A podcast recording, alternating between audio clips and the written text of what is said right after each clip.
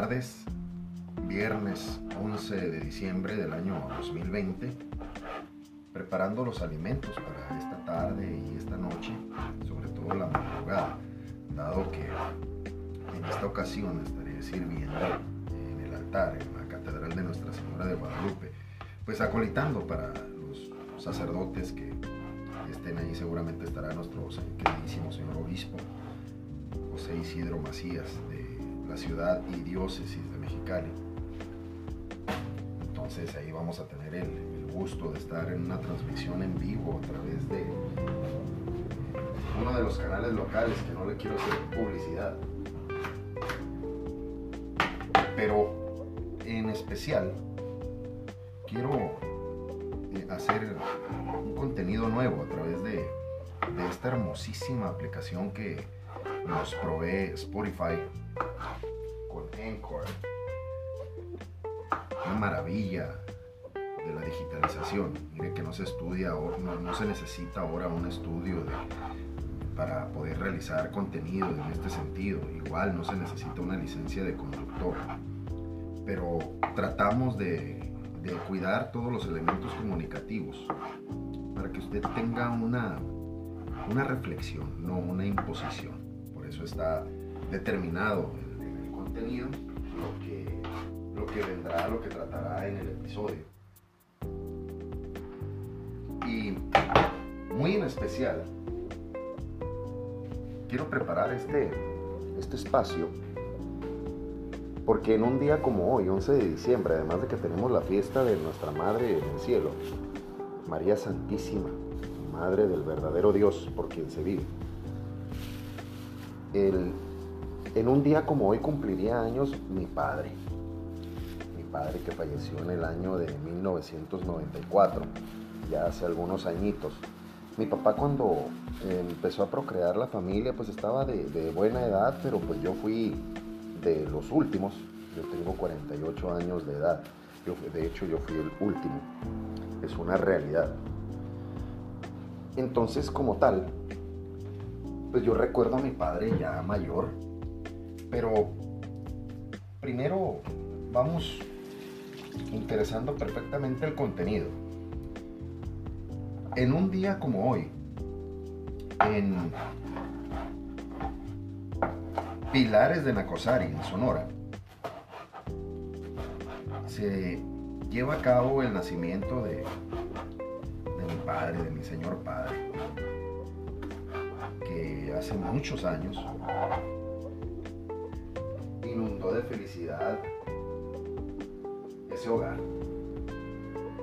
Y en un día como hoy estaban contentísimos viéndole sus cabellos, viéndole eh, los ojitos que apenas los iba abriendo mi padre. Pues, me imagino que por reflejo. Ningún bebito eh, puede abrir perfectamente los ojos. Pero en un día como hoy estaban contentísimos viendo a mi papá, nacía el fruto de, ese amor, de esos compromisos, de esos votos matrimoniales. Mi abuelo Reinaldo, el papá de mi, de mi papá, paz descanse también, y, María, mi abuela, mamá de mi papá.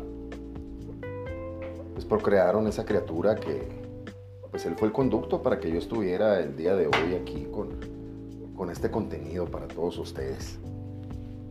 Obviamente esperando que usted reciba con beneplácito este mensaje, este, esta pequeña reflexión sobre el nacimiento y en un día como hoy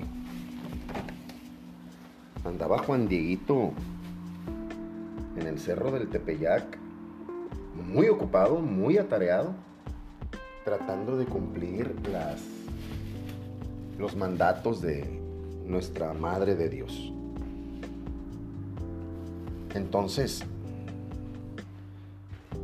las fechas son muy significativas. Y el día de hoy me llama mi hermana por la mañana, mi hermana que vive en el estado de Guanajuato anda en la grilla, mi hermana. Sigue con, con esa inquietud de, ayudar a la gente a través de la política. Y me llama mi hermano y me pregunta que, pues, que si cómo estoy y me recuerda, ¿no? Que, que en un día como hoy cumpleaños mi, mi padre. Y me quedé con esa sensación de, de que sí le mandamos decir sus misas, este, preocupados por, por su alma, porque esté bien, pues más que preocupados, ahora sí, ocupados, con la plena certeza de que ya ha visto la, la luz de nuestro Señor Jesús, que está en el cielo, no como dicen los testigos de Jehová, con todo respeto, pero andan un poquito perdidos nuestros hermanos. Entonces, en ese respecto, el día de hoy, que el nacimiento de mi padre hace varios años, convierte ese hogar en pura felicidad, pura alegría y obviamente ocupaciones. Ahora hay que llevar más alimento a la casa, hay que preocuparse por, por la recuperación de mi abuela, porque después de un parto pues hay que recuperarse. Y en ese tiempo, que es más, no empezaba todavía ni la Segunda Guerra Mundial. Estamos hablando que eran lugares eh, en realidad con mucha precariedad, vivían con, con mucha pobreza. Mi padre nos enseñó a comer en base a las papas, porque eso era lo que se eh, lograba cosechar, sembrar y cosechar allá en, en, la sierra de Sonora y en Chihuahua, en, en toda esa sierra tan, tan dura para sobrevivir. Y mi padre nos enseñó a, alimentarnos con papas, papas por aquí, papas por allá, papas a todas horas. Un alimento que a él le quedó muy grabado, muy bien definido, que, pues forma parte de, la cadena alimenticia que a ellos los mantuvo mucho tiempo con vida. A través de este conducto también pues mandamos el gran saludo a, mis tías, a mi tía Oralia, a mi tía Ofelia, a mi tía Olivia, en paz descanse también, en, el regazo de nuestro Señor. Eh, mi tío Beto, ese tío Beto tiene sus historias, algún día le, les platicaré de lo, de lo que es capaz y ha sido capaz mi tío Beto. Entonces el, el respaldo principal de este, de este contenido, obvio que es para felicitar a mi padre. La, gran enseñanza, el gran amor que, que, logró hacernos sentir, que pudiéramos eh, distinguir en la legalidad de mucho tiempo, muchos años, fue policía, policía de tránsito. Y nos tocó ver todos los aspectos de, esa policía, la fraternidad que conformaban los, los policías, una, una, verdadera unión, muy, muy bonito, la familia policía. En el caso de mi papá, pues eran policías municipales, aunque él también formó parte de eh, la policía estatal. En ese tiempo era la policía no era la policía de caminos, era así, creo que era la policía del Estado. No estoy muy seguro, pero creo que sí era. Y en ese sentido, pues nosotros le tenemos muchísimo respeto a las corporaciones, a, la legalidad, eh, lo sabemos vivir, lo identificamos y nos sentimos siempre muy apegados a, la vida del policía, a la arriesgada vida del policía. Mi padre, muchas navidades, muchas fechas de estas como eh, en diciembre, no las pasaba en el hogar, las pasaba trabajando por el bien de la comunidad. Y pues obviamente eh, nosotros eh, lo esperábamos a que llegara, él ya llegaba muy entrada la madrugada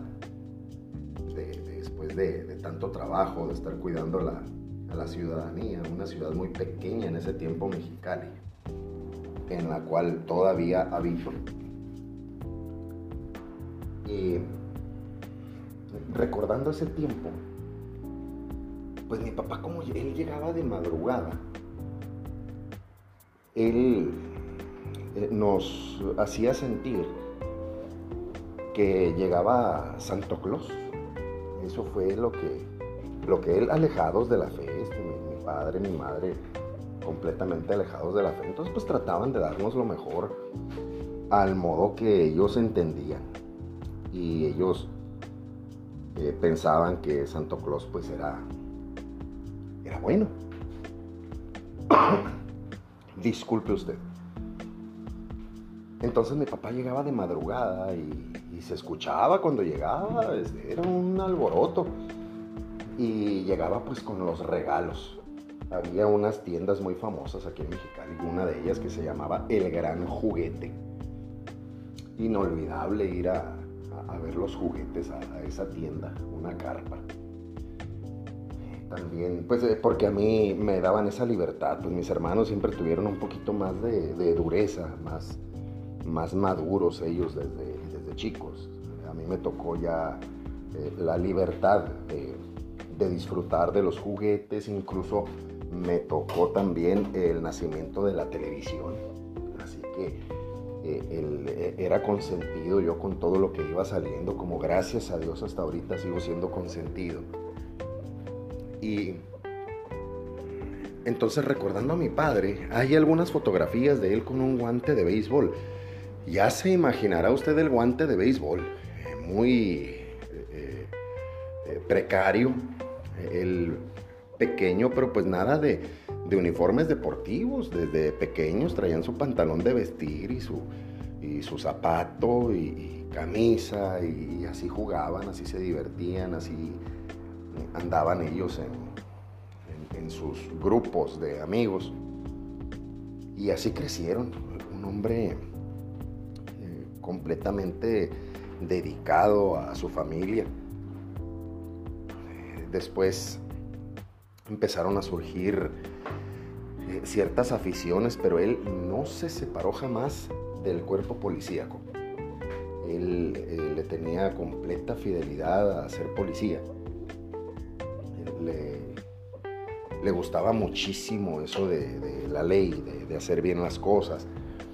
Y en alguna ocasión su servidor, el chuladito, me metí a una tienda de discos. tendría yo creo unos 14 años.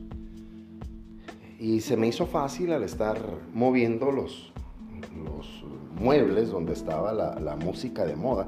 Uno, uno de los muebles estaba abierto, por lo tanto podía sacar el contenido que era música, un cassette y lo saqué y me lo eché a la bolsa, nadie me vio, no hubo ningún problema, pero pues yo como a mi papá le tenía gran confianza, le dije, fíjese que fui eh, a tal tienda y me traje este cassette. Y me dijo, pues ¿qué pasó? Me dice, ¿cuánto cuesta ese cassette? En ese tiempo, eh, ¿cómo olvidarlo? 80 pesos, aproximadamente 4 dólares de hoy en ese tiempo serían como 6 dólares, algo así. Había una gran diferencia en el, valor. Y mi papá me dio el dinero de lo que costaba ese cassette y me dijo, vaya y páguelo. Y me llené de mucha vergüenza. Yo que había eh, disfrutado de, de, mi robo, de, de la travesura me estaba regresando a, a que pagara lo que me había robado. Y en efecto así fue. Al día siguiente, así como había ido solito para robármelo, fui solito para pagarlo. Y le dije al señor, señor, disculpe usted, tiene esta raca de muebles abierta. Ah, me dice el señor, no me había dado cuenta. Y le dije, ¿y ayer sustraje de, de su raca de, de, cassettes, sustraje este contenido y saqué el cassette. Y el señor se me quedó viendo, muy serio. Y de inmediato le pregunté, ¿cuánto le debo? Y me dijo, son 80 pesos. Le pagué sus 80 pesos y me salí con esa libertad de haber inclinado la balanza, pero con una vergüenza enorme, ya no tanto con el Señor, con mi papá. Ese tipo de enseñanzas nos dejaba el, el señor Molina, el capitán Molina, inolvidable en su motocicleta, con su uniforme, haciendo piruetas. Él formaba parte del, del escuadrón de, de motociclistas, eh, muy al estilo de, de, las películas de Pedro Infante. Así de ese, de ese sentido, ¿no? Que hacían sus, sus pirámides y suertes con, con las motos y las motocicletas, pues no como las de ahora, verdaderamente pesadas, un poco más de una tonelada cada, cada motocicleta. Era un problema tenerlas en equilibrio. Así que eh, a mi padre, un tipazo, que seguramente está en el reino de Dios. Le mando un gran abrazo y un besote, porque nosotros nos saludábamos con un besote, así le, chupábamos el cachete, así. Ese era nuestro, nuestro saludo. Y nos decíamos compa. Yo era su compa y él era mi compa. Y mucho respeto. La letra más hermosa que jamás haya visto que alguien ha escrito, él la tiene. Y una voz para declamar. Por cierto, él tartamudo. Eh, para decir una palabra se tardaba un ratito, pero cuando se trataba de declamar, no, no, no. Había arte en esa manera de, expresarlo, un, verdadero eh, prodigio, un don que le dio Dios a través de, de, su voz y del sentimiento junto con la letra.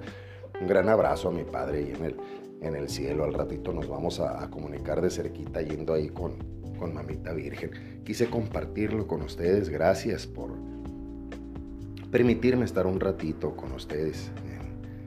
A lo mejor en su descanso, a lo mejor en su comida. Usted que me escucha en Holanda, en Finlandia, en Alemania, en Puerto Rico, en República Dominicana, en México, en los Estados Unidos. Un saludo allá a la primera Isoto, la primera Lipsese. Y le mandamos también un saludo a, a, a la Vere y al Mode que ahorita andan aquí en el Valle Imperial. Un gran saludo también a, las niñas. Ellas las dejaron allá en, en Las Vegas. Y un gran saludo a usted más tarde generaremos más contenido. Un gran abrazo de parte de los chuladitos.